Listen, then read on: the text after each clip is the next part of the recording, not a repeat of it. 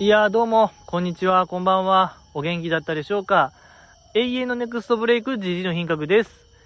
いやいやいやいやいやいやいやいやいやいやいや。これは、これは、もう、先週、うーん、更新できなかったですね。本当にこれは、もう、どう謝ればいいものか。本当に世が世ならもう切腹もんですよね。ごめんなさい。えー、よかったよ、令和の世の中で。切腹のない時代でよかったなと、あつくづく思う今日この頃でございますけども。いや、その、すごいですよね。毎週更新してはる人。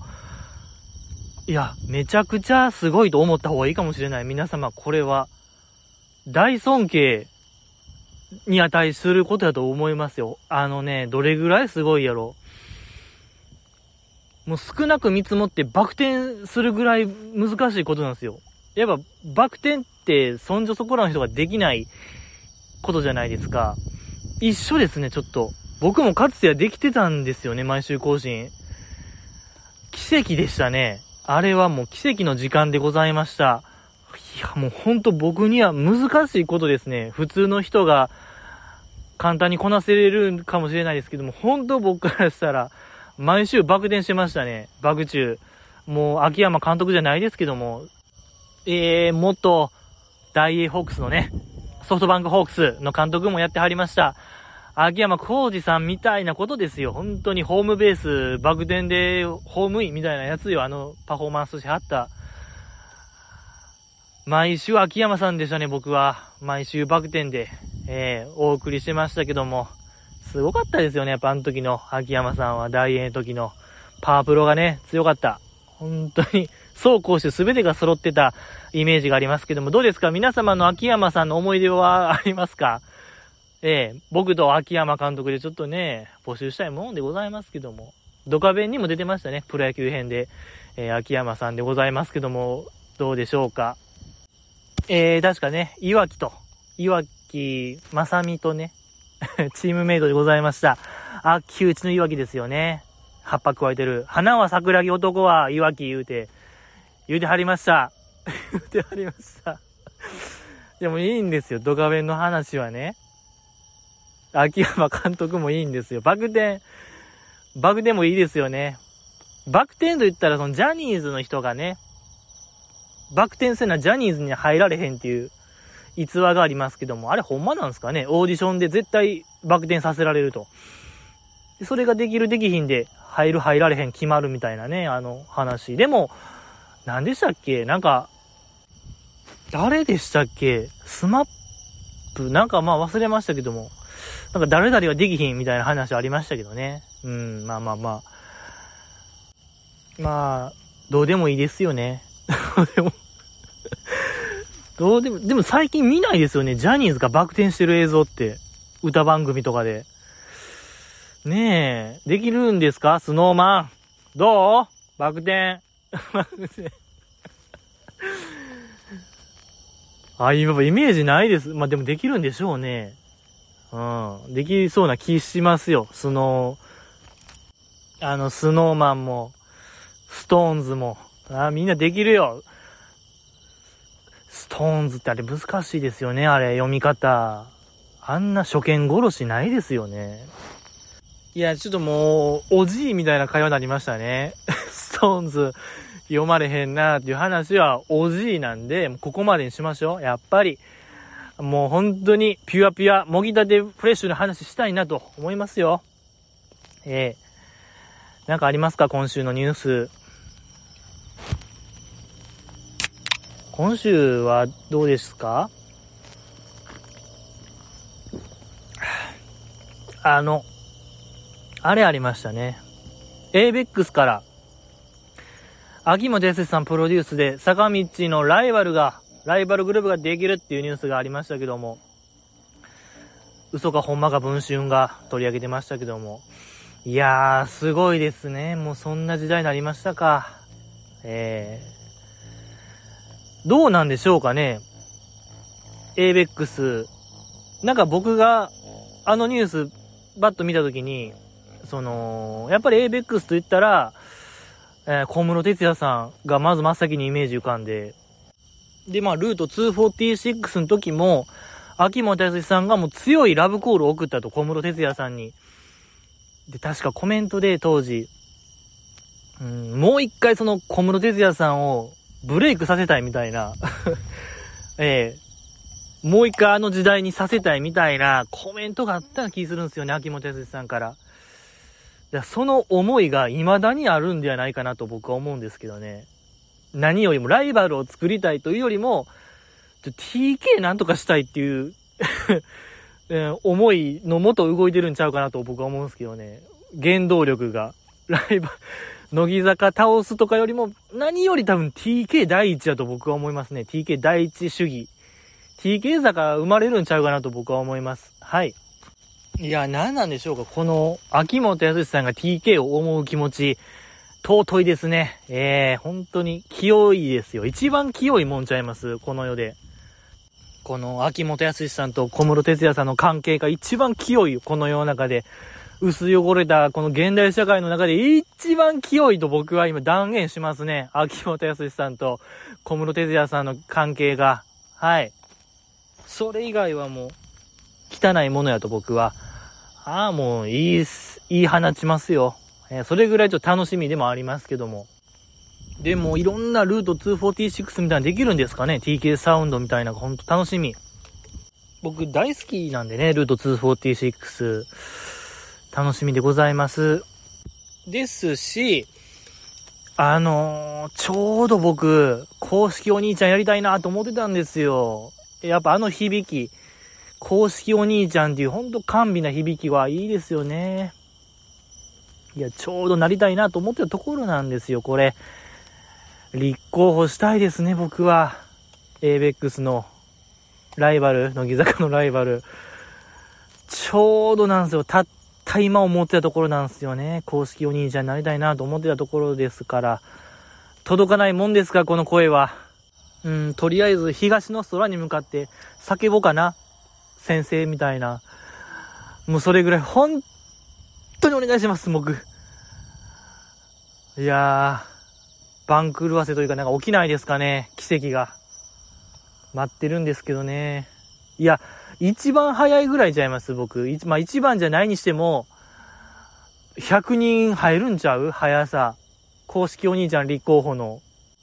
いやー、この立候補早いよ。手早上げましたよ、僕。いやー、なんとかならないもんですかね。まあでも、何も成し遂げてない男が、公式お兄ちゃんにはなれないんですよね。やっぱそこでしたね。やっぱ数々歴代公式お兄ちゃんと呼ばれている方々は、成し遂げはった方々ですから、そこでしたわ、本当に。こんなポッドキャスト。あ、もう非公式の非公式、外野中の外野ですから。なんやろ、 unofficial 中の unofficial。本当に、封じられしものですから。エクゾディアみたいなもんですよね。封印されし者の左腕のあれやは、もう本当に、エクゾディアですね。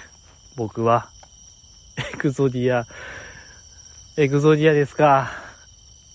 いや、こうもうなんというか、ほんともうガヤですからね。このポッドキャストは。ただ、ほんまの外野のガヤ。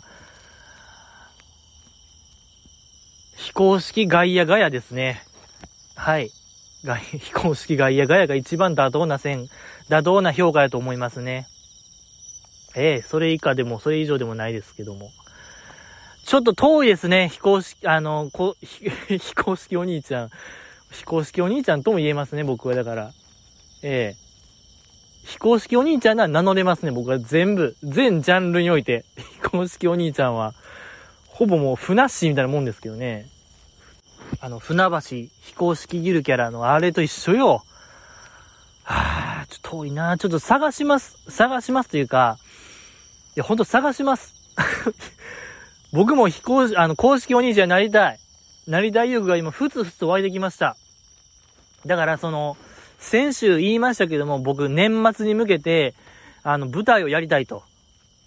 で、最終目標は大阪ドーム、京セラドームなんですけども、まずその最低ラインとして、なんか、トークライブバーみたいなところを貸したい、借りたい。えー、そのためのお金を募りたい。あの、だからいろんな各ポッドキャストに赴いて、宣伝をするという企画をぶち上げましょう。本当にやりたい。あのー、ね、この前 CD も発売されて、えー、5期生の個人 PV を見て、やっぱり僕もね、やっぱ撮りたいんですよね。うん。乃木坂の個人 PV。その布石として、えー、本当にまずは僕が、あの、舞台をするというのが一番の近道やなと僕は思うので、行きましょう。各ポッドキャストに赴いて、ついでに公式お兄ちゃんも探し、あの、公式妹、公式弟、もう何でもいいでしょう。性別問わず、年齢も、そうね、目上の人かもしれない。その人は、あ僕よりも、年上かもしれないですけども、あの、公公式妹、目上の方やったら、公式弟、もうわか、しゃ、もう、マジでもうわからなくなってきた。あどうしよう。もう、探しましょう。ちょとにかくちょ、年内までに探したいですね。僕は公式、お兄ちゃん。だ君らも何でもいいよ。じじいさん。なんやろ。飼ってるペットの公式お兄ちゃんでもいいでしょう。もう、人問わず。生物問わずですよね。だから、観葉植物、え、育ててるんですけども、それの公式お兄ちゃん、になってくださいみたいなんでもいいでしょう。なりましょう。僕が公式お兄ちゃん今なりたいところなんで。えー、本当に、そういうもう年齢とか性別、人間、問わず、もう、神羅万象、あらゆるものの僕はもう公式お兄ちゃんになりたいという欲が、もうふつふつと湧いております。お、なんでも、だ、家のリモコン、テレビのリモコンの公式お兄ちゃん探してるんですよ。だら、あ、いいでしょう。なりましょうっていうかもしれないですし、もう生きてるとか、そういう命の概念もちょっと取っ払います、僕は。はい。何やろう。玄関の、玄関のドアの表式、表札でもいいですけれども、何でも、公式お兄ちゃん募集してるって言ったら、ちょっと僕も動くんで、はい、よろしくお願いします。よろしく。いや、まあ、あの、当初の予定といたしましては、好きというのはロックだぜ。え、今回の表題曲でございますけども、あの曲、そのツアーが始まる前から、この曲はタオルブンブンソングですよ。皆様タオルを回してくださいみたいなアナウンスがめちゃくちゃされてましたけども、果たしてあの曲でタオルブンブン回せんのか、大検証スペシャルをしたかったんですけども、あの、僕が、もうこのずっとこの夏抱いてた疑問を、ちょっとぶつけようかなと思ってたんですけども、過去、えー、古今東西、あらゆるタオルブンブンソング、タオル回す曲、聞きまして、ナオとインティライミやら、湘南の風やら、もう色、もう本当に全部、もうミンミも聞いた、久しぶりに聞いたミンミ。えー、聞いた結果僕が導き出した答えを発表したかったんですけども、ほんとこの夏の自由研究、僕はもうタオルブンブンソングでございましたけども、えー、ちょっとなんかもう秋山浩二さんの話しちゃったからね、できなかった。そうですよね。もっと早くするべきでしたよね。タオルブンブン。ほんまかって話。好きというのはロックだぜ。ほんまかって僕は言いたかったんですけども。ちょっとこれはまた今度ですね。はい。また今度僕が大発表いたします。真のタオルブンブンソングの話を。うん、ただもう、何ですか、もう夏のツアーもね、この前神宮、無事終わりましてね。はい。夏のツアーも完走したところで、もうタオルブンブンチャンスがないんですよね。僕らは。もうないでしょ。ライブ年内、乃木坂もアンダーライブ やって、終わりでしょ。年内のライブ。もう来年なんですよ、だから。僕らのタオルブンブンチャンスはもう次のバスラ。もう僕はほんともう先へ先へ、えー、忙しくや、忙しくやってる現代人なんで、もう、もう僕は来年に向けて動いてるんでね。そうよ、さっきも言いましたけども、もう年末に向けて動いてるので、もう今なんか夏のタオルブンブンもう古いな、ちょっと僕からしたら。うん。今その話ですかって言いたいですけども、えー、ちょっとしくじりましたね、GG。はい。これは本当に GG の落ち度100%でございました。ありがとうございました。乃木坂ちゃんの話しましょうよ。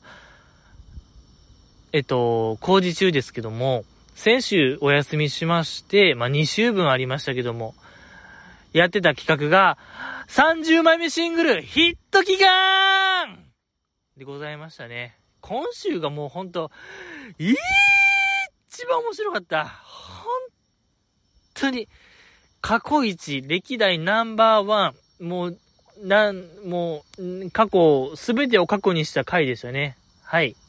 ナンバーワンでございました。意義が、意義ございますかって話ですね、僕からしたら。意義なしの、本当に満場一致であの回がナンバーワンやったなと思いますけども、本当仮に、仮にですけども、なんか堀ちゃんが、あの、ゾンビメイクしてメンバードッキリの回が一番面白かったとか言ってる人がいいるのならば、もうほんと呼び出しですよね。もう河川敷に。呼び出して本当に大説教大会を開きたい。もうそれぐらいの気持ちでございます。ええもう真夜中の大説教大会ですね。もう今も深夜1時回っておりますけども、真夜中の大説教大会開きます。あの、日向坂でね、真夜中の懺悔大会っていう曲ありましたけども、一期生曲。もう僕からしたら真夜中の大河川敷説教大会を開きたいなと思う感じでございますけども、一番面白かった。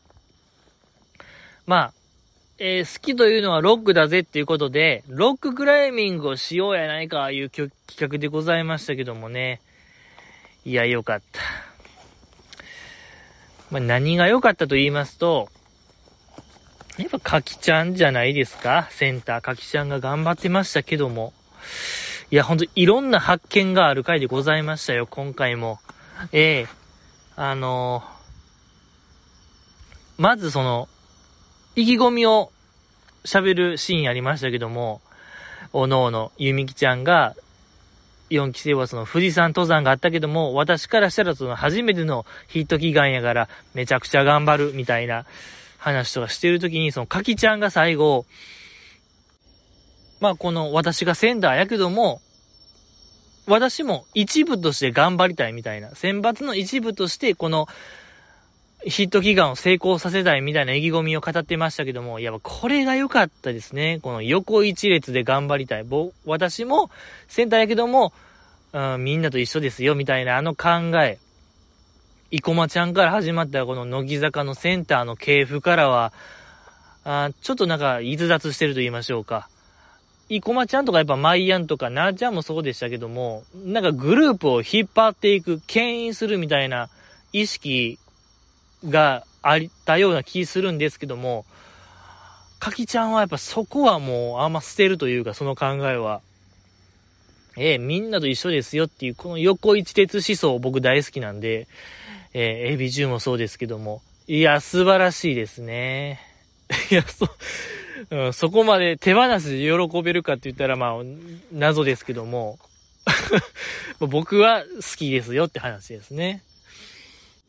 でね、そのインストラクターの川名さんって方がいらっしゃいましたけども、あの白髪混じりの男性が、あの方がちょっとやっぱキャラ、キャラ強めでいい感じでしたね。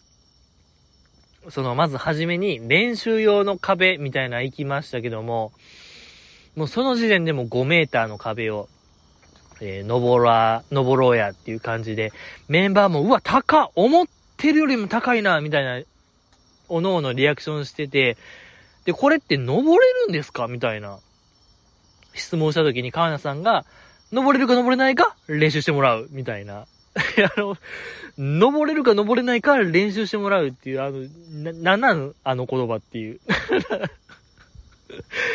登れるか登れないか？練習してもらう。あ、あーってなる感じ。あーっていうあの感じ良かったですね。誰一人リアクションできないというか えー、圧倒的な力みたいなものが見えましたね。川名さんの、えー、キャラの強さが出ててよかったですね、あれ。いや、だからあの、何が良かったってその、あのフレーズの汎用性の高さというか、なんとかなんとかで何とかしてもらうっていうのは、僕らの日常でもね、応用可能な言葉やと思うので、どんどん使っていきたいですね。うん、だからできるかできないか食べてもらうとか、できるかできないかでちょっと走ってもらうみたいなんで、ちょっとなんか、軽く早口で言ってるのがやっぱおもろかったですね、あれ。えー、素晴らしかった。あのフレーズ流行るよ。これはちょっと、えー、今年の流行語大賞、ユーキャンこれ取れるんちゃうかなと僕は思いますね。ノミネート。なんか、30選みたいなのに、これ滑り込みで、あるんちゃうかなと僕は思うんですけども。えー、まあ、すべ、素晴らしかったんですけども。まあ、練習もそこそこに、本番の、あ岩山登ってましたけども、20メーターですよ、皆様。20メーターでだいぶでしょ。多分もう全然学校とかよりも高いでしょ。その辺の。20メー相当でしょ ?20 メーターって。あのね、清水寺から飛び降りる気持ちでっていう、なんかことわざみたいなのありますけども。で、皆さんも行ったことありますかね？実際に清水寺って、京都の。僕、初めて行った時、あんま高なかったんですよね。清水寺って。あ、こんなもん？全然、まあ当時のね、建物ですから、江戸時代なのか鎌倉時代なのかわからないですけども、まあ当時の建物の高いものの例えですから、あれでしたけども、多分清水寺と多分そんな変わらないような気するんですよ。20メーターの間隔って。で、清水寺登っってる感覚なんですよね。ちょっともうわからない。まあまあ、ビル5、6階分とか、そういうことでしょ？多分。うん。まあでもやっぱ良かった。で、あの、クライミングもね、全然、なんていうんかな。足場もないしね、なんか指引っ掛けるところも全然なかったでしょ、あれ。で、はじめその、インストラクターの川名さんが筋肉全然いらないみたいな言ってましたけども、このクライミングに。絶対いるやつですよ、あれ。あれはちょっともう、嘘つきすぎでしたよ。ちょっとあの、川名さんがね、なんかたまにカッコつけてたんが良かったですよね、あれ。なんかちょっと、なんか余裕っしょみたいなのを言ってるとき、岩山にちょっとなんか足と背中つけて、ちょっとポーズ決めながら、いや、なんか余裕っしょみたいな言うてる、あの、やっぱ川名さんが良かったですね。はい、ちょっとなんか、カッコつけてる川名さん。あのー、生写真欲しいな、僕、川名さんの生写真。うん、それぐらいちょっともう僕は川名さんに釘付けでしたけどもね。いや、話はそれましたけども、まあ、あの、本番クライミング、トップバッター、ゆめきちゃんでございましたけども、あれ、なんでゆめきちゃんなんですか？ごめんなさい、もうやっぱ、僕はもう旧型人間というか、既存のものにとらわれすぎてるがゆえの考えですけども、まずやっぱあの手の企画のトップバッターって絶対成功する人を選ぶかなと思うんですけども、ぜ、だからあの時やと、デンちゃん。運動能力に一番自信のある、安牌中の安牌、デンちゃんをまずトップバッターにして勢いづけるみたいなしがちかなと思ったんですけども、初手ゆみきちゃん。やっぱこれがね、采配が、もう令和でしたね。ど、なんでなんです？あれ、川名、誰が考えたんですか？あの、順番。マジで。まあ、ラスト、ラスト、かぎちゃんっていうのは、マスターだと思うんですけども、トップバッターは、デンちゃんちゃうんですかね。あれ誰、ほん、ちょっと呼びたい、呼びたいというか、考えを聞きたいですね。なんで初手ゆみきちゃん生かしたのかが。絶対ゆみきちゃんはラストの前ぐらいちゃうんかなと。ええー、だ、あのメンバーとかぎちゃんの前に、ゆみきちゃんかなっていう感じ。ちょ、打順組みたい。打順というか順番決めたいですね。あの、クライミングの順番。ええー、順番決めたいぐらいちょっと謎の、えー、トップバッターゆみきちゃんでございましたけども、で、やっぱあのクライミングの特徴、うん、特徴というかコツとしては、初めの3メーター、5メーターぐらいをどれだけ上手に登れるか。で、真ん中地点の10メーターら辺をどれだけ、えー、恐怖に耐えれるかみたいなんが、まあ見どころでございましたけども、そのやっぱ、初めの3メーター、5メーターをどれだけスタミナを消耗せずに登れるか、そこが勝負の分かれどころみたいなのありましたけども、やっぱあれってちょっと人生でもありましたよね。やっぱ人生も、どれだけスタートダッシュ決めれるかって大事ちゃいますかねと僕は思うんですけども、やっぱ、スタートダッシュで、マジで7割ぐらい決まるような気するんですけどね、人生。えー、そんな気がする。で、やっぱ途中、どれだけ耐えれるかみたいな、まあ、3割ぐらいかなと僕は思うんですけども、やっぱあのロッククライミングは人生でしたね。で、やっぱゆみきちゃんのあの、なんか、登り方がめちゃくちゃ良かったですね。あの、川名さんも言うてましたけども、ほんまもう根性だけで登ってるって言ってましたけども、まさに根性だけで登ってるゆみきちゃん。めちゃくちゃかっこよかった、あれ。泥臭い感じが。で、まあ、結局、登られへんくて、最後にもう一回、リベンジ、再挑戦して、まあ、成功してましたけども、その最後の、もう頂上に手がかかって、あとは、そこを登りきるだけっていうところで、もうやっぱゆみきちゃん根性で登ってるあのゆみきスタイル。体ごとも乗っけるみたいな。あっこめちゃくちゃ良かったですね。そう。その、最近、チンキンで、チャンサカと、グリーンピースの落合さんがなんか、やってる回がありましたけども、先週ですかね。そこでゆみきちゃんの話になって、ゆみきちゃんってまだ、なんか、腹見せてないなっていうか、ほんまのゆみきちゃん見せてないなっていうなんか下りがあったんですよ。でも、僕、あの、ヒット祈願のゆみきちゃん見る限り、割となんか、作ってないような気がするんですけどね。やっぱ、あっこまで行って、ちょけるような子じゃないような気するんですけどね、僕は。うん。だから、もう腹の底まで見せてるような気すりますよ、僕は。チンキンのゆみきちゃんっていうのが、ほんまのゆみきちゃんのような気がしましたね。でも、そのやっぱ10メーター地点の、あのゆみきちゃんの、やばいやばいやばいみたいな、全く聞いたことないトーンの、本気トーンのゆみきちゃんは良かったですね、あれ。やばいやばいやばいのあのトーン。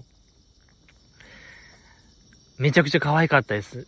ね。やっぱあのなんかね、10メーター超えてからの、各メンバー、乃木坂ちゃんが良かったんですよ。ほんまが出てる感じが。やっぱ10メーターなんですよ、人間。10メーターからがほんまが出るんですよ、皆様。この教訓と言いましょうか。えー、新しい法則みたいなものが発見できてよかったですね。えー、10メーターからがほんまが出るんで人間の素が出るというか、よかった。とかね、まあ、山下美月ちゃんも、あのー、ほんま、センスだけで登ってるみたいなあの、ナレーションがありましたけども、まさになんか、山下さんのアイドル人生みたいなのが出てたような気しますね、やっぱり。うん、感覚一つで、渡り歩いてる山下さんが出てて、また個性が出ててよかったんですよね。もう、おのおの、全員、デンちゃんもやっぱり、身体能力がいかんなく発揮されてましたから、で、結局その、そう、あの、ルールというか、登山のルールが、まあ、8月の炎天下の中の撮影ですから、日射病、熱、熱中症を考慮して、もうリミットは15分。15分超えたらもう強制終了っていう、もう厳格なルールのもとやってましたけども、で、デンちゃんが、11分台でゴールしたみたいなナレーションしてましたけども、その、インストラクター並みのタイムって言ってましたけども、まあ、ちょっとそこで、あの企画の無茶と言いましょうか、11分台でインストラクター並みで、そのリミット15分やったら、これ相当厳しい企画やなっていうのはよくわかりましたよね。そう、そこでやっぱデンちゃんがインストラクター並みの11分台でゴール言うてるこの身体能力の高さと言いましょうか。いや、デンちゃんこれサスケ去年ですか？えっ、と、ドラゴングライダーで脱落しましたけども、あっこさえ突破できたら、もう完全制覇も夢ではないと言いましょうか。あのー、サスケの最後のサードステージの次かな。もうほんま垂直のロープ登る競技ありますけども、あれも20メーター、30メーターぐらいでしょ？多く見積もって。あの、ロッククライミングと、まあ、ほぼ同レベルと考えたら、いや、これもいけるんですよ、デンちゃん。もう、女性初のサスケ完全制覇の夢。もう僕らの夢でもございますけども、人類の夢、これ達成できる一番近い位置にいるっていうのはよくわかりましたよね、デンちゃんが。これ素晴らしかった。えげつなかったですね。異常事態すぎましたよ、あれ。もっと騒いでもいいんちゃうかなと思いましたけどね。あの、インストラクターの方、名前忘れましたけども、えー、できるかできないか練習するって言ってたあの人、もっと、うわーって、11分台、インストラクターと同じやーって、この子まだ1時間しか、やってないのにーっていうレベルのはずなんですけども、なんであんな淡々としてたのか、あ、これ本当にもう、問い詰めたいところでございますけども、いや、よかった。デンちゃんがよかったんですよ。あと、ま、神奈川ちゃんもね、もう手足の長さが、分かりすぎましたね、ちょっと。すごかった、神奈川ちゃんの。うん、手足長いのよ、あの子。素晴らしかった。ね、もうモデル体型っていうのはよくわかる映像でございましたよ、あれは。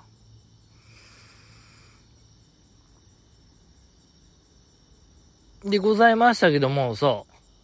あの企画、あのヒット祈願良かった、何よりも良かったところが、ひなちまとマーヤで、ヒット祈願の成功祈願っていうスピンオフやってたんが良かったんですよ、これ。素晴らしかった。まあ、二人とも、このシングルが最後のシングルっていうのもあったと思うんですけども、いや、僕が、もう、ちょっと前から言ってた、ヒット祈願になぜ選抜メンバーしか参加してないのか、はだはだ疑問であるみたいなことを問題提起しましたけども、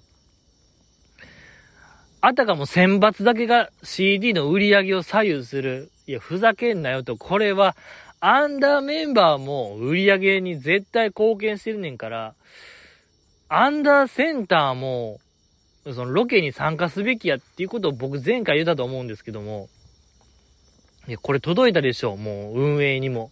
僕のこの意見が。マーヤも参加しましたからね。アンダーズラブセンターの。いや、よかった。えー、マーヤとひなちまのね、仲良しコンビで、えー、いろんな、あの、千葉、えー、神奈川県のね、うん、ご利益のあるパワースポット回ってましたけども、素晴らしかった。ただやっぱなんかいろんなとこ行ってましたけども、カヌー乗ってね、ちょっと数百メーター先の鳥居に行くとか、あとなんか何百段先にある鳥居、階段登って、あの二人三脚で行くやつも、なぜあんなずっと左右、左右を連呼してたのか。いやけどもこれ逆に分かったんが、あのロケ、乃木坂のロケって、ガチンコでやってんねんなっていうのがよくわかりましたよね。やっぱ普通のロケやったら、絶対ディレクターの指示みたいなのが飛ぶはずなんですけども、そこが飛んでない。まあそのカヌーとか二人三脚でずーっと左右、左右だけで成立してるというか、そこを見逃すってことは、いや、これはもう彼女らだけであのロケが行われてるっていう、ほんま台本なんてものがないっていうのが、よくわかる。これはもう断言できるでしょ。あの工事中、乃木坂工事中に台本なんてものはないっていうのがよくわかる。えー、なんていうか、最重要、あのー、あのー、ね、はい、証拠になる映像でございましたね。だから、デンちゃんが練習のとこ登った後に、もうスイスイと登ったのを見て、ゆみきちゃんが、あ、なんかもうこれは地元の地元の壁ですかみたいなの言うてましたけども、やっぱあれも台本ではないっていうのはよくわかる。お前、ゆみきちゃんの本心で言ってるっていうのはよくわかる。えー、本心でいじってるっていうのがよくわかる素晴らしい映像でございましたっていうのが言いたかったのでございますけども。えー、最後にかきちゃんが登ってましたけども、いや、このかきちゃんが良かったですよね。やっぱナンバーワン MVP 良かった大将じゃないでしょうか。そう、えー、登る前にですね、かきちゃんが、もう最高にロックなクライミング見せますよ、みたいな。め、めちゃくちゃ偉い煽ってましたけども。あれ良かったんですよね。で、えー、いざ登り始めて、はじめ、えー、はじめは会長に登ってたんですけども、真ん中、やっぱ10メーターぐらいから、かきちゃう、えー、パニックになっちゃいまして、あの、えーやばいやばいやばいみたいな。でも、ちょっと、えー、泣きながら、うーみたいな、うめき声とともに、えー、登ってましたけども。で、それを、えー、見てた、下に寄った、マーヤが、左左、左にくぼみがあるよ、みたいな、えー、言うてましたけど 言うてましたけども、やっぱあれ良かったんですよね。もう、かきちゃんが、だ、いぶピンチになってるのに、マーヤが、やっぱ関係薄そうなマーヤが、で、誰よりも、誰よりも早く声をかけてた、あの、一連の下り、めっちゃ良かったんですよ。ええそう、やっぱあのマーヤの人間性の良さみたいなのが出てて、素晴らしかったですね。うん。で、えー、かぎちゃんが登り切りましたけども、あっこ、あっこで分かりましたよね。そのかぎちゃんが登る前に言ってた、最高にロックな姿見せますよ、みたいな、あ。の意味と言いましょうか。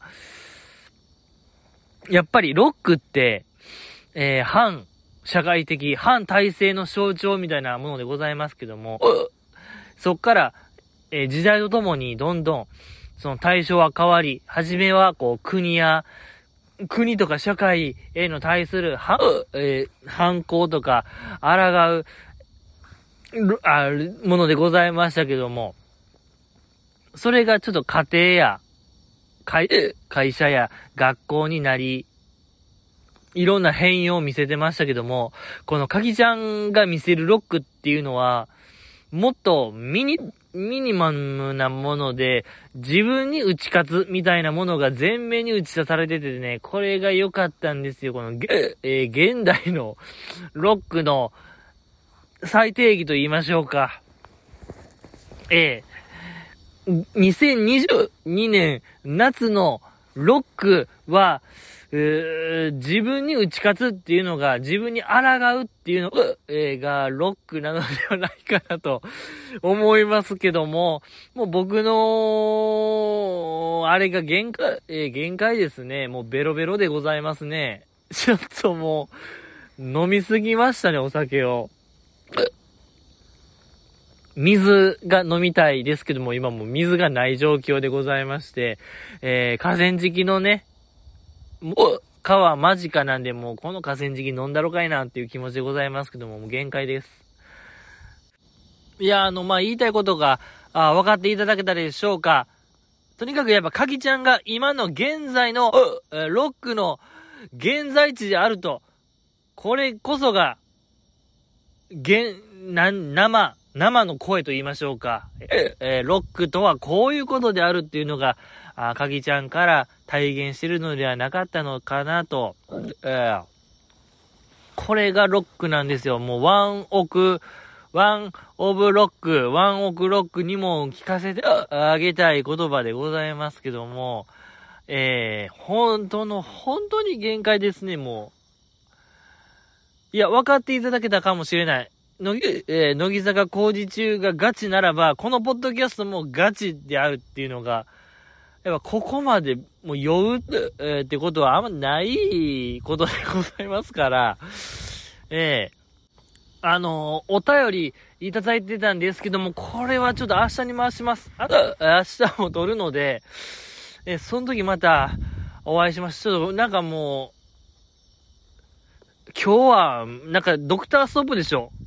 あの、ボクシングでいうほんまもうタオル投入というか、コーナーから、うん、もうこれ以上やっても仕方がないよってことで、もう、後の選手生命に関わることかもしれない、え？ー、ので、果たして帰れるのが今から僕はもうこの、もう3時前ですけども夜の、えー、不安でいっぱいですよ。もう、ち、えー、千鳥足と言いましょうか。ここから結構あるんですよ、家まで2キロ。やばい、なんかめっちゃ寄ってるな、今日。なんか、いつもよりも、寄ってる感強い、なんか、声が上ずってる。やばい、なんかもっと、えー、シックな感じで来たいんですけども、なんかもう、ヘベレケな状態でお届けしても、いや、めっちゃ楽しいんですけども。いや、まあ、とにかくまた明日も通るので、明日のまた夜、深夜とかにアップすると思うので、それまで、どうか、堪忍して送りやすということで、な、なら、もう今日は帰ります。ありがとうございました。また明日、よろしくお願いいたします。う